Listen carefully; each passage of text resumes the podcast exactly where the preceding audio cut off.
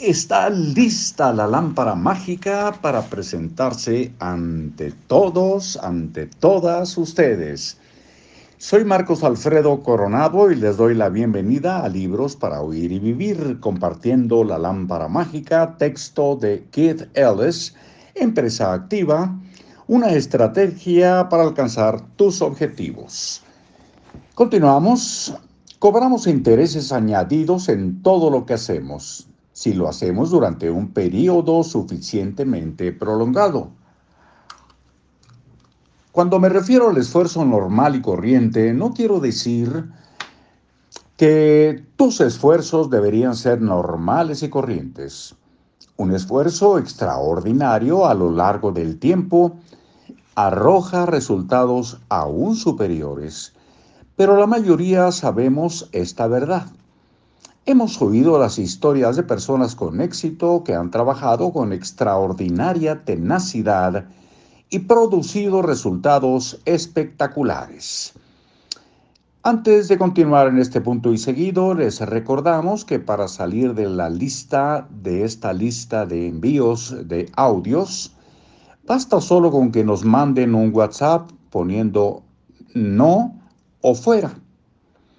Y si quieren regresar, sí o dentro. Continuamos, lo que la mayoría no tenemos en cuenta es la idea de que cualquier esfuerzo puede producir resultados, resultados asombrosos, si le dedicamos suficiente tiempo. No tenemos que trabajar 16 horas al día para escribir un libro. Podemos trabajar 20 minutos al día durante los próximos años. No tenemos que ganar un millón de dólares o de pesos, 10 millones, 20 millones el próximo año para ser millonarios.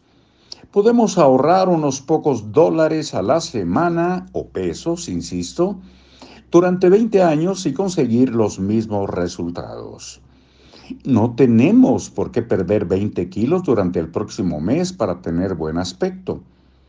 Podemos perder medio kilo por semana durante las próximas 50 semanas y estaremos igual de delgados. No tienes por qué conseguir tu certificado académico, ni construir aquella sala de juegos, ni aprender una nueva lengua, ni ganarte aquel ascenso inmediatamente. Puedes trabajar en ello un par de horas al día durante el tiempo que sea necesario. Encontrar el tiempo para tener éxito. El éxito requiere tiempo. Aunque sea solo unos minutos cada día, puede que pienses que no dispones del tiempo suficiente y te sientes vapuleado, incluso aniquilado por el ritmo de la vida moderna. Puede que te preguntes, ¿Cuándo encontraré el tiempo para darle cabida a mi deseo en un horario como el mío? Esa no es la pregunta. En lugar de empezar con tu horario e intentar darle cabida a tu deseo, empieza con tu deseo y luego intenta coordinar el resto de las cosas de tu horario. Si tienes la intención de descartar algo, Descarta las cosas que se encuentran al final de tu lista de prioridades, no al principio. Y aquí hacemos una pausa para regresar muy pronto. Por aquí nos encontraremos.